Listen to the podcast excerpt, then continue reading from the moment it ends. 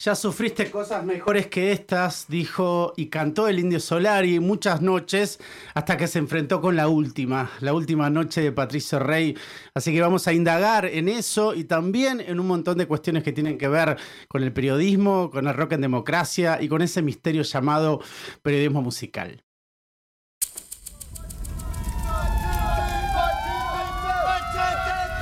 Afuera de la agenda cotidiana, buscamos lo trascendente.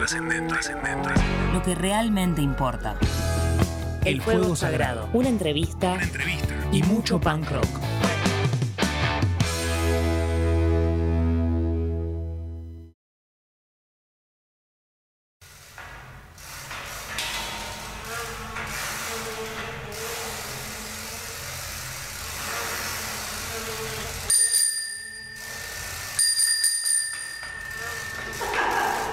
Este es un encuentro muy, muy especial que quería tenerlo hace mucho tiempo, así que agradezco al Fuego Sagrado que nos da la posibilidad. Dani Bisbal produciendo con todo su ángel acá y también Max en los controles. Agradezco muchísimo también que estén de ese lado. El maestro Hanfri, Hanfrincillo, ¿cómo anda? ¿Qué tal, Walter? Qué lindo saludarte, qué lindo encontrarme. ¿Puedo arrancar el programa contando una anécdota? Como usted quiera. Porque hablabas de Los Redondos. Los Redondos tocaron en el Teatro Margarita Girg, un mítico concierto de fines de los 70, años Sí. 79. Ayer fui al Margarita Girg a ver una obra de teatro que de paso te recomiendo a vos Sí. y a todas y todos y todes los que nos escuchan. Bella, dirigida por Vic Roland. Bueno, la cuestión es que estaba en la fila para entrar al teatro y atrás mío había dos chicas que estaban hablando. Una de ellas estaba por organizar un ciclo de poesía. La otra le pregunta, ¿y a quién vas a invitar para el primer, este, la primera velada del ciclo? Sí. A Walter Lescano, ¿lo conoces? Que también es periodista. Sí, me encanta. Estuvieron hablando como cinco minutos de lo mucho que te admiraban y yo aguantándome de darme vuelta y decirle, escribe para Brando, es mi amigo y me invitó a su programa de radio. Así que todos los astros se alinearon y estoy muy contento, de verdad, de estar charlando acá con vos. Por favor, no, toda la alegría de, acá del Fuego Sagrado y mía. eh, y, y te agradezco mucho la anécdota. Y quería empezar, a ver, preguntándote, porque hay muchas cosas atractivas en tu universo, digamos, ¿no? Desde cosas familiares que por ahí vos compartís desde tu, de tu Instagram, hasta cosas profesionales, ¿no? Todo tu recorrido en el periodismo, e incluso llegando a este momento histórico con este documento, libro llamado La Última Noche de Patricio Rey. Eh, y quería empezar por este último y después, si vos querés, a lo largo del programa vamos desgranando un poquito todos estos territorios tuyos. Me encanta. Em, primero, ¿qué representó para vos ahora, así octubre de 2021, ya salió el libro, está circulando, ya pasó la etapa de corrección, ya está todo fuera de tus manos? Tener en la mente saber que fuiste una de las pocas personas que vio junto a la banda más convocante en la historia del rock argentino. Digo, ¿Te pasa algo? ¿Seguís adelante? ¿Tratás de no pensar en eso? ¿Cómo, cómo, eh, se conjugan en vos esas, es- estas tensiones, no? Mira, creo que no puedo hablarlo en singular porque fuimos Claro. tres y es un proyecto de tres, de Martín Correa y de Pablo Marchetti, los coautores de la última noche de Patricio Rey. Creo que nos sentimos privilegiados, no entendemos muy bien cómo fue que el destino o lo que sea nos haya puesto en ese momento y en ese lugar.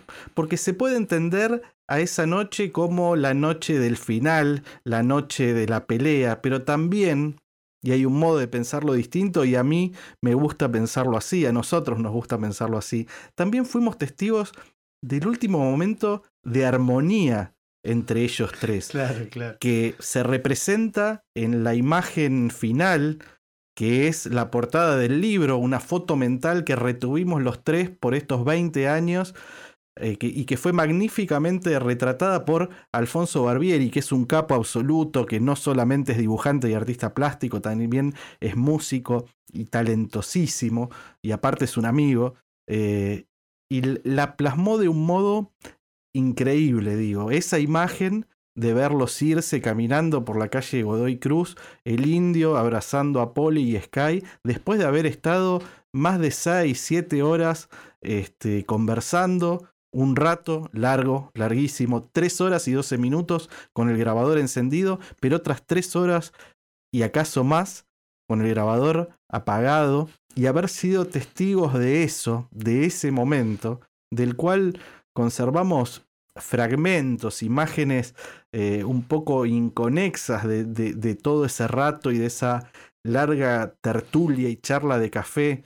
Y, yo recuerdo puntualmente el modo en que Paul y Sky le contaban al indio una aventura que habían tenido de, de trasnoche, de madrugada, con una barra de amigos en, en el barrio de La Boca, una situación muy bohemia, muy lejana a la cual este, podía llegar a experimentar el indio Solari en, esos tiempos, eh, y que también era un poco rara para ellos, pero no tantos porque eran de circular mucho más por bares y por la noche y con, una vida social y cultural mucho más activa que el indio que estaba recluido.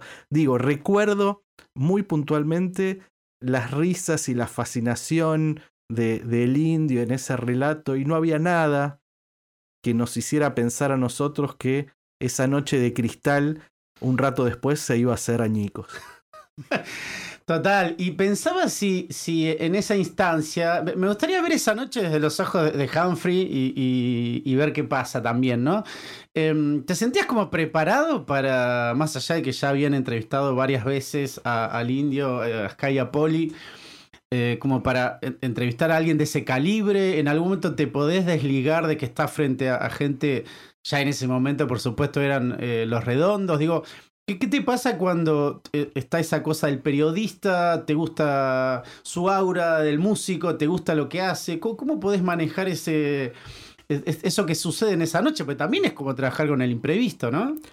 Mira, lo que pasó en, nuestro o en mi vínculo personal con, con, los redondos, que está de algún modo narrado en, en, el libro, es que era una banda que formaba parte de la banda sonora de mi vida desde que tenía 13 años, digamos, eh, que, que, en ese momento era casi la mitad de mi vida, buena parte de mi vida, en realidad desde, desde los inicios de la adolescencia hasta esa incipiente adultez. Yo en ese momento tenía 20, 21 años cuando hicimos esas, esas notas, era muy chico. A la vez, eh, digamos, de algún modo estaba, me, estaba preparando toda la vida para ese momento, en el sentido de que Los Redondos fue una banda que empecé a escuchar, pero también eh, había tardado muchísimo en ver en vivo y toda la adolescencia la escuché a través de cassettes de, de, había un programa de radio aparte que, pasaba, que cerraba todos los días con un tema inédito de, los redondos, que, es, que dentro de, ese artefacto tan difícil de, de definir, porque Los Redondos era mucho más que una banda. Los temas inéditos tenían un peso eh, específico eh, dentro de una mitología. Sí, sí, total. Y, a, la vez para mí la construcción de los redondos fue muy mitológica, fue a través, no a través de la experiencia directa, por motivos múltiples no, no, no los iba a ver en vivo, este, pero sí, insisto, no solo los escuchaba, leía un montón, leía libros, tenía un, sobre todo un amigo que era una especie de gurú ricotero que me había pasado también eh, cassettes piratas enteros, más allá de los temas estos que grababa. Eh, ya venía siendo, y, y, a la vez, ya desde la adolescencia yo tenía muy en claro que el periodismo era este, mi vocación, entonces había todo un trabajo de investigación periodística de un modo formal o informal que venía haciendo. Entonces, de algún modo estaba, estaba preparado, a la vez fue este, muy mágico todo lo que pasó con la García, que fue mi primera experiencia profesional en una redacción, y con haber tenido la oportunidad de entrevistarlos tres veces a lo largo de el año y medio que, que duró la revista eh, y habiendo hecho entrevistas muy muy largas, creo que son las tres muy jugosas más allá de, de esta última y haber construido también un vínculo no solo con ellos, sino con todos los miembros de, del grupo, del universo de Patricio Rey, con el propio Rocambole. Eh, y hay un aura muy mágica que a pesar de haber tenido ese vínculo, hasta el día de hoy se mantiene con, con, todo lo que tiene que ver con los redondos. Sí, total. Y vos sabés que pensaba en esto de Laura, eh, cómo se acopla muy bien el libro, La última noche de Patricio Rey,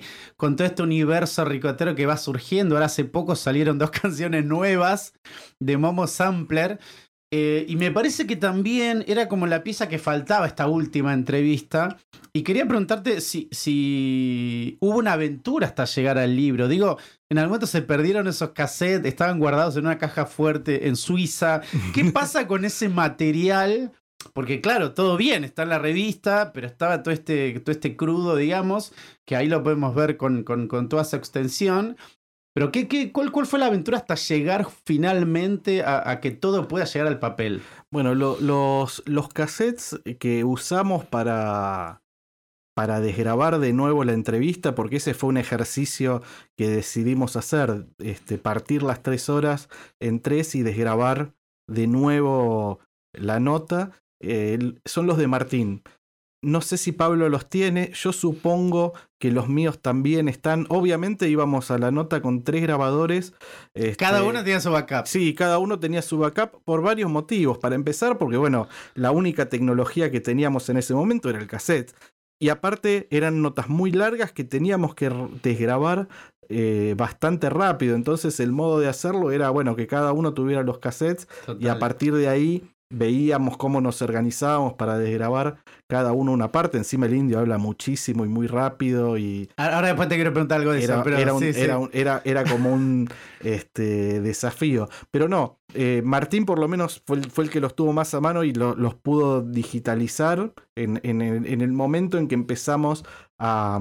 Estaba todo en buen estado, digo, no, no hubo que correr ningún tipo no, de... No, no, por riesgo. suerte, por suerte estaban bien ahí y de hecho muy probablemente sea el material también uno de los proyectos a, a, a iba a ser a corto, ahora yo creo que es un poco a mediano plazo, es armar un podcast con ese material Hermoso. que es este, valiosísimo. Es una pieza de, arqueología. Y en realidad también este, el ejercicio de desgrabarlo, de volver a escuchar eh, esas cintas y de, volver a leer. Este, hay una cuestión muy cíclica, no solo por estas grabaciones que este, decidió publicar el, el indio, estos este, outtakes, digamos, o piezas que no salieron nunca, que iban a formar parte de, de Luzbelito con un, unas grabaciones que se hicieron en Brasil, con un con una este, con gente de allá, claro. Sí, sí, con, con, con, con grupo este, eh, de, de, bronces, de, de de, de braces este, brasileños que eran versiones de temas sí, viejos, sí, de esos inéditos de los redondos, ¿no? Sino también por una cuestión cíclica, digo, pasaron 20 años este, y revisamos ahí un montón de cosas que vuelven a pasar. Desde la cuestión, digamos, en Afgan Afganistán con los talibanes dando vueltas. Eh, hay un fragmento de la charla donde le preguntamos por Ricardo Iorio, por las declaraciones sí. antisemitas que había hecho y sobre todo por, por la canción que hacía referencia a una frase antisemita de, claro. de, sí, sí. de Zaineldin en ese momento y hace unas semanas hubo toda una polémica en torno a Iorio porque tenía que cantar el himno nacional. También recordemos que en ese momento Iorio le había dicho a la revista Rolling Stone, a Fernando Sánchez y a Miguel Mora, este, si sos judío no me vengas a cantar el himno, digamos, o sea, el himno también Iorio 20 años después en, en, en, en un tapete, sí, sí, sí. Eh, un montón de cosas, ¿no? Digamos, que, que, que, tienen una cuestión cíclica. Incluso este momento de, de la selección de Scaloni, con las expectativas que genera, eh, pensando en un próximo mundial. De lo último que habla el Indio Solari, las, las, últimas declaraciones públicas del Indio Solari como cantante de los redondos tienen que ver con el fútbol y con la selección de Bielsa. Sí, sí, impresionante. Este, así que, viste, hay como una cuestión medio circular ahí que es un poco mágica, ¿no? Bueno, y, es, y, y, y también un clima de época de crisis que en ese momento tiene que ver con este, hasta con el anuncio oficial de la suspensión del show que iban a hacer los redondos en ese momento, la situación del país que no estaba de ánimo para fiestas, y esta es, es, es, una situación por motivos distintos, o no tanto, lo podemos discutir eso sí. también, este, pero también vinculada a un momento de crisis. Total, y, vos fijate todos los temas que fuiste sacando que el indio y Sky y Poli iban como desgranando, desde política macroeconómica hasta algo súper eh, eh, pasional como el fútbol, la música también ahí dando vueltas, la crisis argentina, algo súper localizado. La pregunta es, ¿cómo se le pregunta a alguien como el Indio Solari? Digo, porque eh, he conocido varias anécdotas entre 5 y 10 de gente que lo pudo conocer y eligió no conocerlo por el fanatismo que le tiene, porque no quería quedar en vergüenza ante su mayor ídolo. Y siempre me pareció eh, razonable esa actitud, ¿no? Y digo, y, uno que, que, por ahí lo, sigue hace muchísimo tiempo, ¿no? Y conoce esta verba inflamada del Indio Solari, me preguntaba, como que tiene una deriva muy, muy larga a veces en sus respuestas, ¿cómo, ¿cómo, le encaras la pregunta? Siempre es como lo último que deja picando, aguantás hasta que él hace un silencio y vas hacia donde vos querés. ¿Cómo, cómo se organiza un diálogo desde la parte profesional con alguien como el Indio Solari?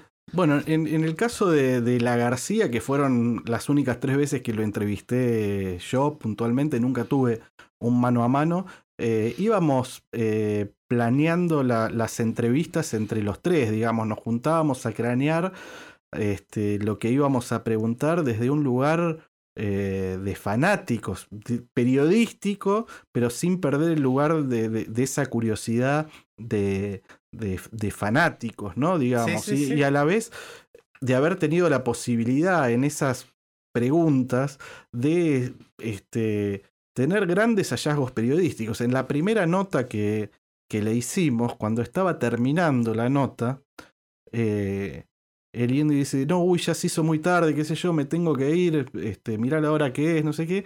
Y Martín Correa junta sus muñecas haciendo como el gesto de, de una cadena y le pregunta, ¿hay patrona indio? Y ahí el indio Solari dice, por primera vez creo que habla de su situación sentimental, por lo menos que yo recuerde. Sí, sí, yo hace muchos años que estoy en pareja, no sé si da el nombre, pero, pero estoy muy enamorado desde hace muchos años. Fue la primera vez, desde una pregunta, desde un gesto tan este, inocente, ¿no? Sí, sí, sí. De, que buscaba complicidad. Casi de, claro. Sí, casi de una broma. sí. Y ese fue uno de los grandes hallazgos periodísticos. De hecho, una de las este, directoras de, de, La García era Ingrid Beck, que gran este, docente, más allá de, de gran claro, periodista, sí, sí, TEA, este, era docente de TEA, fue docente de TEA durante muchísimos años, daba IPI, que es una materia, es como, como la materia básica del primer año. Eh, y yo me acuerdo que ella contó después de eso que había llevado, la, creo que la hoja fotocopiada o la nota fotocopiada y les dijo, acá hay una noticia a los alumnos. Y la noticia era justamente esa, a partir de esa pregunta absolutamente espontánea. Esa sí que no estaba claro, este, claro. craneada, pero ahí también es, es, para mí es como una gran lección ahí de periodismo, en ese gesto, ahí en ese gran hallazgo de Martín. Se supo que existía Virginia, ¿no? Virumancia. En... Exacto. Sí, sí, total. ¿Viste? Pero hasta ese momento era todo un gran misterio. Lo mismo que preguntarle por el fútbol, si le gustaba el fútbol. Este, en un momento él hace una gran parrafada en esa primera nota, este, explicando por qué no decía de qué cuadro era, qué sé yo, sí, que esto, sí, que sí. lo otro, y al final termina diciendo dale uh, dale uh, este, matándose un poco de la risa, y después, bueno, ya se supo, ¿no? Este, bueno, cambiaron muchísimas cosas en estos 20 años, pero él manifestó sobre todo su admiración por Juan Román Riquelme, se juntó, claro, hay claro. fotos y demás, ¿viste? Pero creo que era la primera vez que el indio hablaba de fútbol en una nota. Total. Eh, ¿y, ¿y, cuál es el. Eh, yendo para escuchar la primera canción de esta noche. Eh, nada, me da mucha felicidad escucharte porque son, son momentos para los que no estuvimos ahí. Que, que te, te, da mucha felicidad, ¿no? Que alguien cercano estuvo ahí en ese lugar, ¿viste? Los seis grados de separación se acortan. Pero es que ese era el espíritu también de, de, la revista. Sí, Digamos, sí, sí. no era casual. Eh, nosotros estábamos ahí y hablando con los redondos, pero hablando con todas las bandas, con bandas claro. emergentes, con, con, con, con, otros artistas que, que admirábamos muchísimo. Nosotros para empezar, generacionalmente éramos pibes, ¿viste? Yo, yo era claro. el más chico que tenía 20, pero los más grandes en ese momento tenían 30. Todavía eh, circulábamos por todos, por, por muchísimos eh, recitales de un modo muy activo. Ad- Claro, eran del estábamos- palo. Estábamos Sí, sí. conociendo a los músicos que admirábamos y de algún modo este, íbamos a preguntar desde ese lugar. El estilo de la revista era eh, directo, ¿viste? No, no, estaba pensada casi como la anti-Rolling Stone. Eh, más allá de, de que después todos escribimos, y yo particularmente laburé muchísimos Sí, años sí. en la redacción, pero Pablo y Martín también escribieron ahí y, viste que Rolling Stone tiene esa cosa del nuevo periodismo, de la importancia del relato, de la crónica, de la temperatura del texto, eh, un montón de cuestiones este, que están perfectas desde ya, no renegamos de eso, pero la revista tenía otra estética y lo importante era transmitir la charla tal cual había sido, ser un puente entre los lectores que eran fanáticos y los artistas. Entonces, el espíritu de la revista tenía que ver con eso. Total, total. Em, bueno, ahora sí, de- después de la primera canción, vamos a la, a la García, porque una de las cosas también que me parecieron súper románticas del libro fue hablar de ese comienzo de la revista, ¿no? Porque también estaban buscando un hueco entre el nacimiento de Irrecuptibles, eh, Rolling Stone, era también la última etapa de oro de las revistas también de, de música, ¿no? Y me gustaría que charlemos un poquito de eso, pero, pero para matizar esta noche, por supuesto, el Patricio Rey está como sobrevolando esto, así que vamos ahí escuchando el último disco, algunas canciones del último disco. Así que el año 2000, Momo Sampler, hoy nos cuida las espaldas. Dialogar Es parte de la revolución. El fuego sagrado.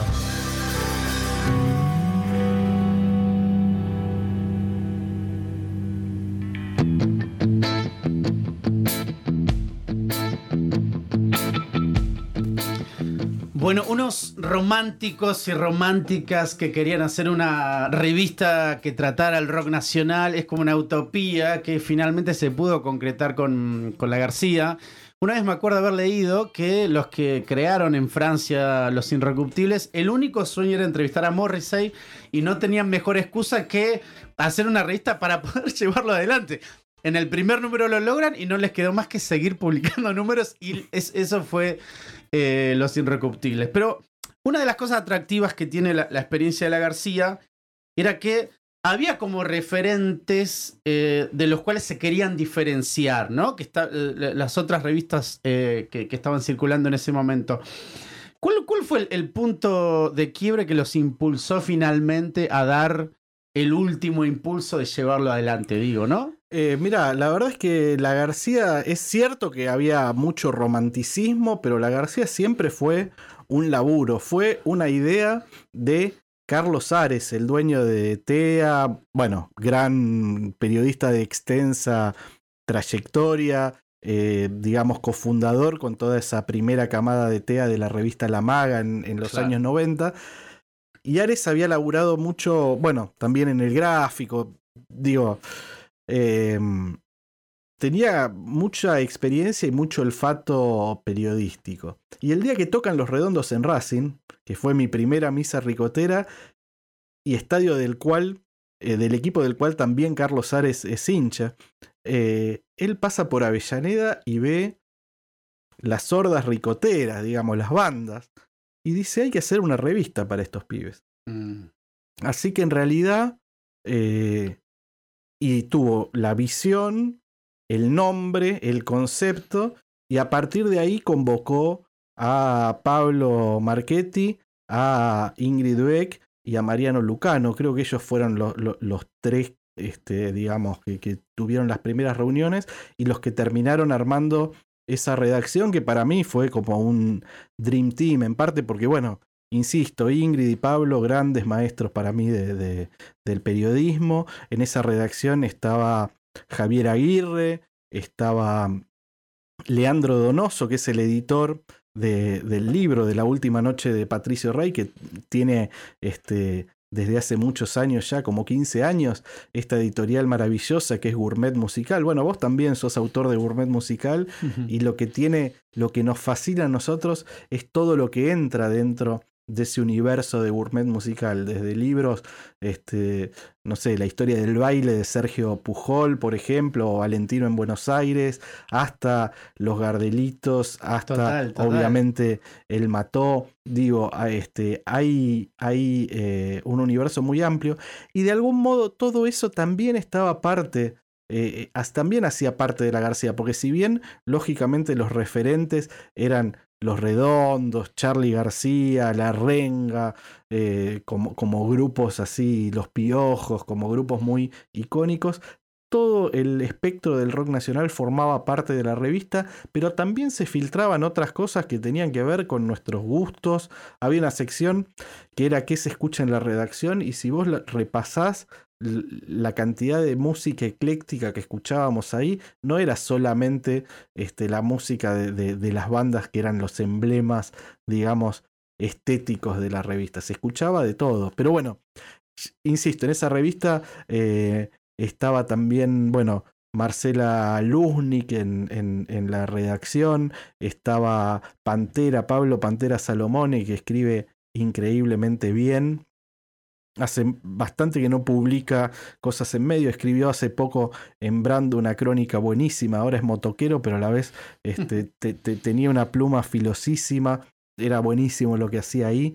Este, eh, bueno, estaba obviamente Martín Correa también. Digo, era este, una revista que, que nos divertíamos mucho haciéndola, tenía mucho humor. De alguna manera fue también este, antecedente directo de Barcelona, porque había algunas secciones específicamente que, como Sending Fruit, que, que- que era, que era muy graciosa, que era Sí. este, mandando fruta, o habíamos hecho también un, un- había una sección que era un método de inglés, pero para hablar el inglés del palo, este, que llegamos a hacer un, un, número especial que venía con un, con un CD, con el audio, como los métodos de enseñanza de inglés, este, y también, bueno, obviamente con muchas referencias rockeras, este, y mucho, y mucho humor.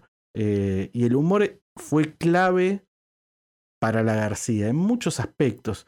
En entender también el rock, siendo rockeros, poder reírnos de nosotros mismos, digamos. Se ¿no? había llegado como a ese estadio, ¿no? Como la posibilidad de generar eh, ese borde entre lo mitológico, la información, eh, la, la- la autopercepción. Sí, creo que, creo que tenía que ver con un, con un espíritu lúdico. Este, alguna vez este, Pedro Saborido dijo que, que, que- digo, que es el creador con Capusotto de Peter Capusotto Claro. y sus videos, de Pomelo, de tantas cosas que, que son gloriosas, que, que un antecedente de tomarse eh, al rock con humor era la García y eso es, es como un, una medalla que nos colgamos con muchísimo orgullo desde ya. Este, y había humor y había complicidad también, ¿viste? Porque eh, a, la- a las reseñas de los shows le- les poníamos una, una fichita este, con algunos ítems, algunos eran fijos, por ejemplo, nivel de pogo, olor a faso, que Sí. medíamos en cada recital, y después, varios años después, me enteré que muchos músicos, incluso de bandas muy este, importantes, estaban muy pendientes de cuál era la puntuación de que le dábamos los cronistas a, a esos ítems, al nivel de pogo y al olor a foso. Así como de repente abrías el gráfico y ibas a buscar qué puntuación le habían puesto a los jugadores en la Sí. reseña de en la reseña de los partidos. Bueno, acá abrían la revista, iban a buscar el nivel de pogo y el olor a faso y eso era este, es genial que haya pasado para mí. Sí, y, y vos sabés que también pensando en, en términos por ahí históricos, ¿no? Eh, uno que, que se fascina con la historia de las revistas de rock, ¿no? De pelo hasta acá. En algún sentido también el, momento histórico donde emerge la García, también visto con el diario del lunes, por supuesto, veía como que también era un momento donde estaba cambiando algo que finalmente va como decantando en el nuevo siglo, Internet. eh, ¿estaban viviendo ustedes eh, ese momento histórico o de golpe llegó y, la cosa eh, fue modificándose? ¿Cómo, cómo vieron ese periodo, digamos, de, de cambios, ¿no? Porque fines de los 90 fue un momento clave para en muchos sentidos. Era un momento de crisis. Yo creo que en realidad la García de algún modo interpretó muy bien una época eh, y para mí incluso se anticipa en muchos aspectos a, a cierta idea del kirchnerismo vinculada a lo nacional Ah, a y lo popular, ya desde el nombre, ya desde ser un proyecto, digamos, independiente, porque también era, era una revista independiente. eh, y me parece que esta idea de lo nacional y popular, ya desde el nombre, la García, que su- surge este, como una antinomia, digamos, de la Rolling Stone. Está la Rolling Stone, Sí. bueno, está la García. La García, Charlie como emblema nuestro, queridísimo y, y admiradísimo por todos los que trabajábamos en, en la revista. Entonces me parece que esta idea de lo, de lo nacional y, y- popular, de vincularnos de esa manera con, con el público, con, con- con las bandas, y con las bandas me refiero con las bandas de pibas y pibes que iban a ver los shows, este, de, de que ahí hubiera un protagonismo, de que ahí hubiera una comunión con eh, las y los lectores, eh, hay algo que de algún modo este, anticipa un espíritu colectivo que iba a venir después. Mm, interesante eso, ¿eh? Vos ahora estás al, frente de Brando junto a, la querida Fernanda, Nicolini. O sea que estuviste también en activo, eh, laburando en, muchos medios, ¿no? Y la pregunta es, por ahí yendo más también a, la tercera parte del programa en relación a los universos eh, incillos, eh, ¿cómo se entrevista a una estrella de rock? ¿no? Porque es una gran pregunta en donde el periodista efectivamente es como ese puente entre el ser humano, llamémoslo así, con muchas comillas, el ser humano mortal, frente a esta especie de deidad que baja, ¿no? Con sus sonidos. Porque vos has entrevistado a verdaderas estrellas de rock, o sea, gente que, mueve muchísimas, eh, muchísimos destinos, digámoslo así. La pregunta es esa, ¿cómo se entrevista una estrella de rock? Más allá que cada uno tendrá su particularidad, pero ¿qué onda con eso? Yo creo que hay algo que tiene que ver con. En definitiva, con el. eh, la entrevista es un. eh, es un formato que no tiene. Digo, tiene muchísimos secretos, pero a la vez hay un método. Por lo menos a mí me funciona así, que tiene que ver con. Este. Investigar minuciosamente al entrevistado. Eh, hay, una idea dando vueltas así en, en algunos manuales que vos tenés que saberte, este, no sé si el 60 o el 80% de las respuestas de las preguntas que vas a hacer en un punto. Eh, se entrevista desde la curiosidad, se entrevista en líneas generales desde la empatía. Por lo menos a mí me gusta hacerlo de esa, de esa manera. Eh, y en lo posible con, con tiempo. Para mí el tiempo es fundamental para hacer una entrevista, digamos, ¿no? ¿En el sentido Este, de, de varias veces o en el sentido de en una Sí. larga? En el sentido de, de- de- de poder compartir cuanto mayor vínculo pueda generar con ese entrevistado es genial. Y en algunos casos puede ser que termines construyendo un vínculo eh, afectivo, amistoso. En algunos casos ocurre, digamos. Este, y eso para mí también es, es buenísimo. Cada vez creo menos en esta cuestión de entre comillas, la objetividad, ¿no? Este, periodística, ¿no? Yo más bien me siento un militante, en, lo que tiene que ver con el periodismo musical, puntualmente, me siento un militante de la música, de la cultura. Tengo la, si tengo la posibilidad de tener un vínculo con gente que, que admiro y que en muchos casos después quiero, o que quiero primero a partir de, de, su obra, pero después de haberlos conocido, bueno, también eso es, es genial, es un privilegio de esta, de esta profesión que, que es, que es ma- maravilloso, digamos. Sí. ¿no? Pero viste que incluso, no sé, nuestras tías se arman un relato de su propia vida. Me imagino la persona que está acostumbrada a dar entrevistas se hace ese discurso mucho más fuerte.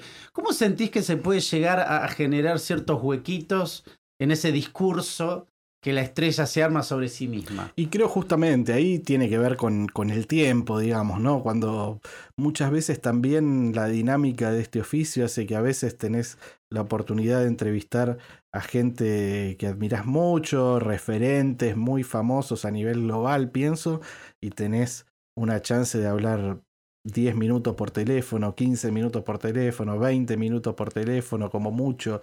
Digo, ahí es, es una circunstancia muy distinta. A mí mm, siempre lo interesante, por eso insisto, ¿no? Con, y ahí lo que podés sacar es mínimo, digo, ahí, ahí sí hay que preparar como muy bien el cuestionario este, para que para que de repente, bueno, funcione como, como entrevista y a la vez muchas veces es en otro idioma, es más complejo todavía, ¿viste?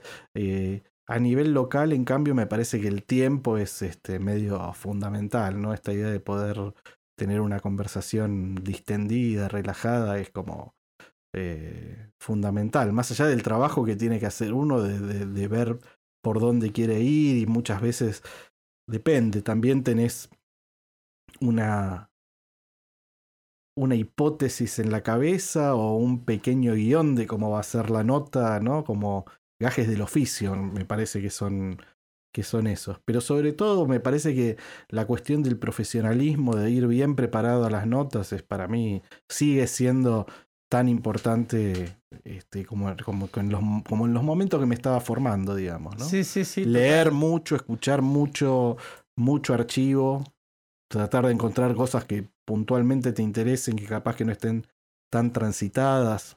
Buscar siempre cosas un... que no, no dijeron tanto. Exacto, viste. Pero siempre es un desafío y siempre es este, difícil y a la vez siempre es maravilloso. Sí, sí, total. Eh, y me imagino también eh, que debe ser a veces complejo ir encontrando esos huecos si por ahí el entrevistado la entrevistada o la entrevistada está como muy parado en su discurso, ¿no? Como muy, incluso a veces de gacetilla, eh, y, ir encontrando esos, eh, esos puentes como de, de, de, ir hacia una realidad, ¿no? O hacia algo que, que en definitiva el, el periodista no, no, va, no, no, es un agente de la CIA que va a develar secretos íntimos, sino también a, a acercarse a algo por ahí más atractivo, ¿no? Sí, preguntar algo distinto. Mira, una vez me pasó para los periodistas creo que no hay situación más ingrata que una conferencia de prensa. Total. Porque tenés que un es como one shot, ¿no? Una pregunta y, y en general nunca nadie está demasiado interesado en las conferencias de prensa, salvo que sean los Rolling Stones, ponele, pero ni siquiera. En definitiva no es una situación grata para nadie. Y me pasó eh, de ir a una conferencia de prensa de Caetano Veloso. Y que Caetano había hecho un disco en de canciones en inglés. Este, y, y, y, por algún motivo estaba de un pésimo humor en la, en la conferencia. En ¿Visible o contestaba seco? Sí, no, no, visible.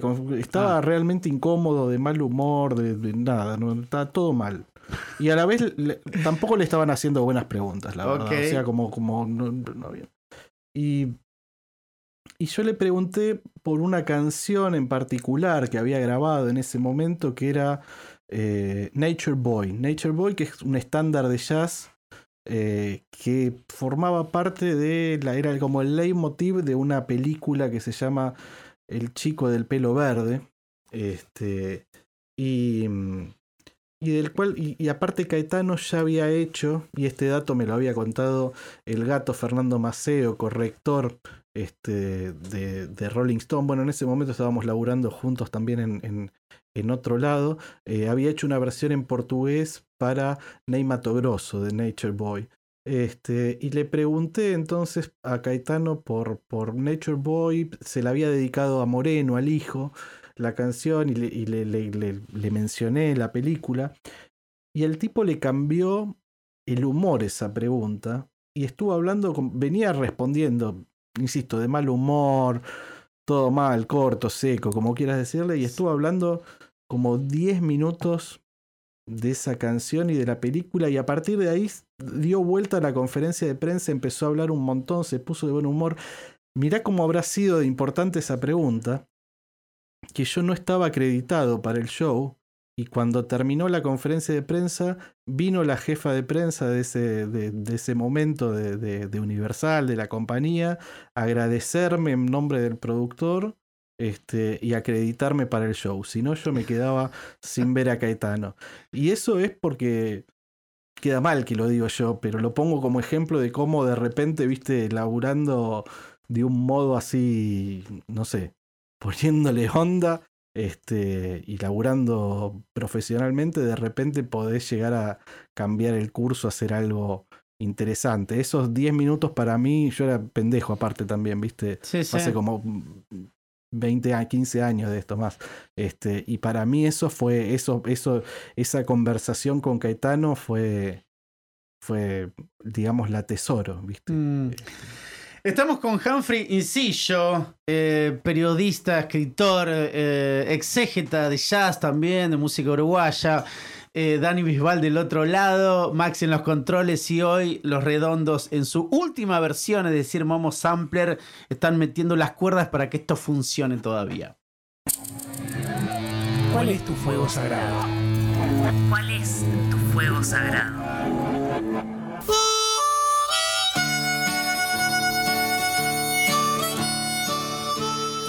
Bueno, estamos conversando con alguien que tiene muchísima experiencia en su quehacer, que es el periodismo, eh, pero también ha, hecho eh, periodismo musical, pero también ha hecho eh, notas en referencia a artistas, actores, deportistas, así que...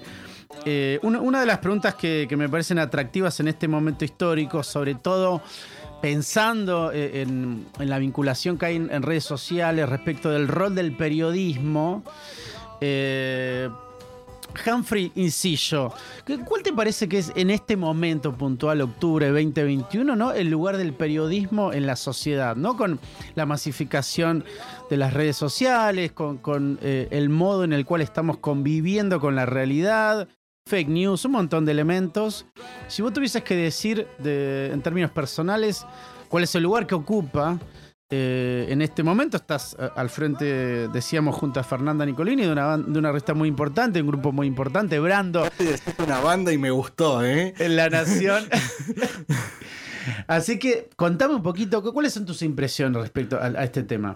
Yo creo en el periodismo militante, y porque en definitiva creo que todo periodismo es militante, pero cuando yo me refiero al periodismo militante, tiene que ver con el, el periodismo cultural, digamos, que es la rama que a mí más me, me interesa. Y en ese sentido, y también cuando pienso en, en, en, esta definición, pienso en una canción de un brasileño que se llama George Ben, una canción de mediados de los setentas, que se llama Eu vou torcer. Eu vou torcer es como yo voy a... En realidad la traducción sería como hinchar, ¿no? En, en, Brasil a la hinchada se le dice torcida, la torcida, digamos, la, la, la hinchada de un equipo. Y él dice, eu vou torcer pela paz, pela alegría, pelo amor.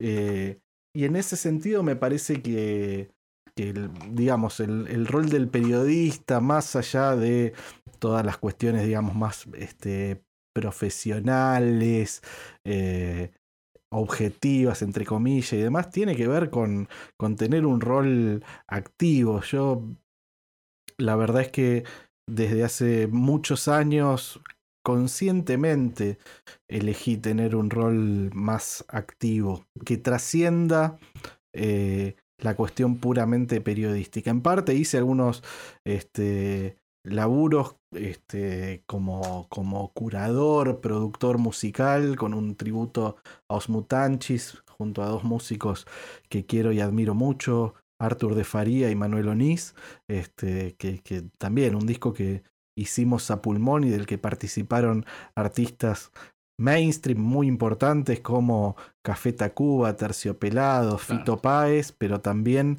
otros eh, quizás en ese momento hasta menos prestigiosos, como Fernando Cabrera, por decirte, o de, escala mucho menos masiva, eh, Martín Buscaglia, Pablo Dacal, Rosal y otros grupos emergentes como la manzana cromática protoplasmática, y ahí creo que había un gesto de los tres en la curaduría de poner a un grupo como la manzana cromática protoplasmática, que es maravilloso y delirante, pero también medio inexplicable al mismo nivel que Café Tacuba o que Fito Páez, digamos, ¿no? Mm. Este, eh, o, o bueno, también hice ot- otra, otro, otro, otro disco que se llama Uruguayas Campeonas, también hace 11 años, en el 2010, el año que nació mi hija, un año muy importante por razones obvias, este, que era una antología de cantantes mujeres uruguayas, 40 años de música popular eh, uruguaya y nunca había habido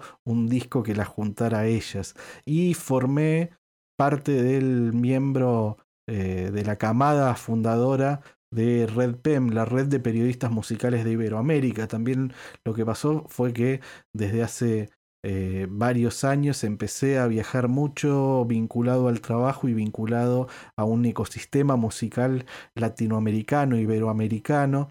eh, y con, bueno, acá con Gaby Plaza teníamos desde este, hace un tiempo la idea de, de juntarnos y en un momento coincidimos en Colombia con un periodista mexicano muy capo que se llama Enrique Blanc y, y ahí este, empezamos a, a- habíamos viajado a dar unos un seminario, unos talleres para colegas este, de, de ahí de Colombia de, sobre periodismo musical y empezamos a con esta idea de armar una red para estar conectados, para generar este, nuestras propias producciones de este- desde esa red, pero también para ayudar a que la música circule. Entonces, durante muchos años este, me, me tocaba viajar a distintos encuentros musicales y yo siempre me iba con, con la valija llena de discos Sí. que me parecía que estaban buenos de artistas independientes para ayudarlos a que circule la música porque está buena sin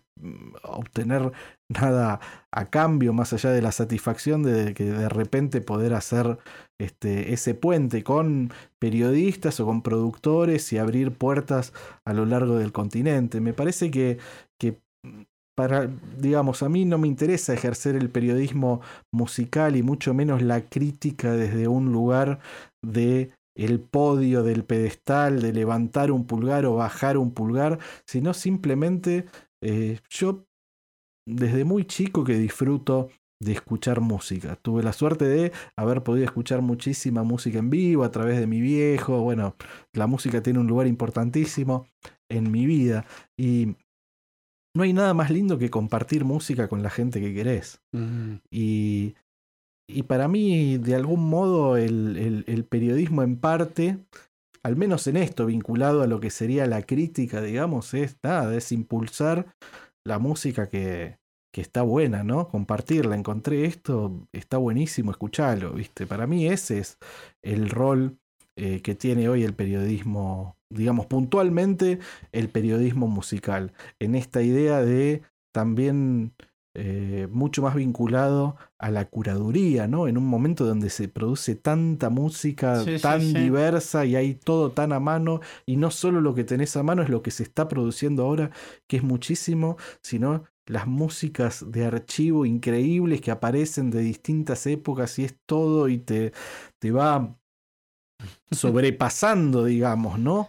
Tener tanto tanto disponible todo el tiempo, tan poco para tan Sí, poco sí. tiempo para escuchar, para disfrutar, para asimilar. Incluso en redes, viste, todo el tiempo se piden el playlist. Todo eh, el tiempo es así. Entonces, bueno, me parece que por ahí va parte de eso. Después también hago un podcast que se llama La Vida Circular, que son largas entrevistas, este, muy, muy, en, muy en profundidad, mucho, muy a contramano de lo que se suele entender como un podcast que tiene que durar 15 minutos. También estoy haciendo un podcast del sello Los Años Luz, Claro. que admiro muchísimo todo el trabajo, no solo de los artistas que graban ahí o que fueron editados ahí, sino todo el trabajo justamente de curaduría que desde hace más de 20 años llevan adelante Javier Tenenbaum y Nani Moner Sanz, viste que es, es, es, un sello que fue la cuna, la primera casa de artistas como Kevin Johansen, como Lisandro Testimonio, como Axel Krieger, que todavía publica ahí, acaba de sacar un disco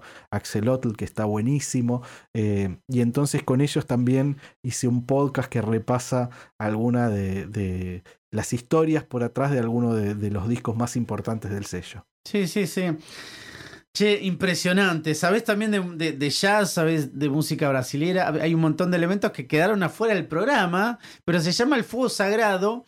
Y eh, así como para ir cerrando, maestro Hanfrincillo, muchísimas gracias a Radio Colmena, a Dani Bisbal, con su ángel cubriendo todo esto, Maxi en los controles. ¿Cuál es, maestro, para ir cerrando, su fuego sagrado? Uf, mi, fuego sagrado, mis fuegos sagrados son tantos. Es como, es, como, es como un mar de fueguitos, ¿viste? Eh, yo no sé si la pregunta se refiere a una canción que sea un fuego sagrado como usted o una cosa más abstracta. Como usted quiera verla. Mira, no, mi fuego sagrado es este. Son muchas cosas. Es la memoria emotiva. Me parece que la música está muy vinculada a eso, porque la música para mí yo la entiendo como la emoción, son los momentos compartidos y ahora después de esta pandemia nos dimos cuenta de lo importante que son los momentos compartidos con la gente que uno quiere, los amigos, la familia, eh, esa familia extendida, por ejemplo en mi caso que es la de la cancha, ¿no? Para mí el, ritual de ir a la cancha, más allá de que el partido esté bueno, esté malo, implica verme con, con, amigos que son como parte de mi familia, implican verme con mi viejo, que, es un, momento este, inamovible de, toda mi vida, esa, esa, pasión compartida, a veces ir con mi hija, que es maravilloso, eh, bailar, el fuego sagrado es bailar, bailar es de lo que más extrañé en esta pandemia, leer, eh, ver películas, comer, comer rico, compartir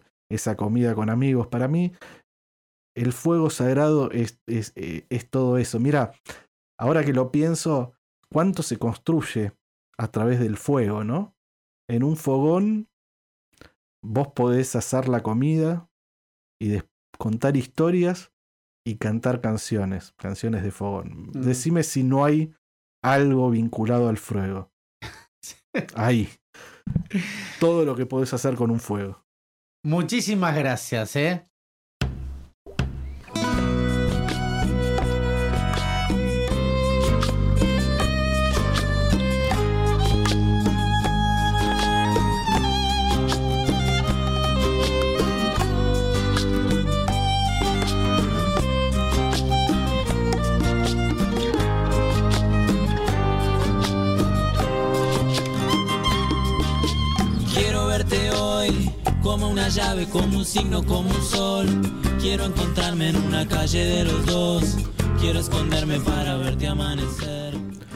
Ese es Manuel Onís, con quien hicimos el, disco Tributos Mutantes. Y esta es la canción que abre Bagunza, su primer disco como solista.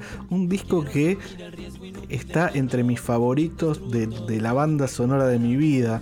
Manuel es un músico que... Eh, formó parte de un grupo que se llamaba El Horreo, música psicodélica en los años 90 y después también tocó en La Chicana y después hizo, hizo este disco que es increíble, Bagunza, muy psicodélico, rioplatense, maravilloso. Me enamoró desde la primera canción, que es justamente esta que estamos escuchando, Quiero verte hoy.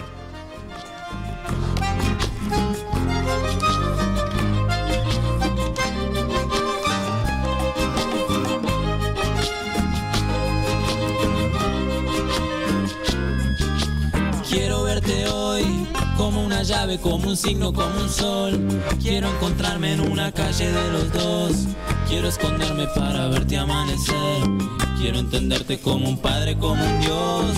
Quiero entenderme como un teorema de dos. Antes de partir, quiero sentir el riesgo inútil de un error. Destruir todo, construirlo para vos tu mano y dejar todo lo que fui por esta fiebre de obsesión. Nunca me duermo ni amanezco con el sol. estar con vos no necesito otra razón.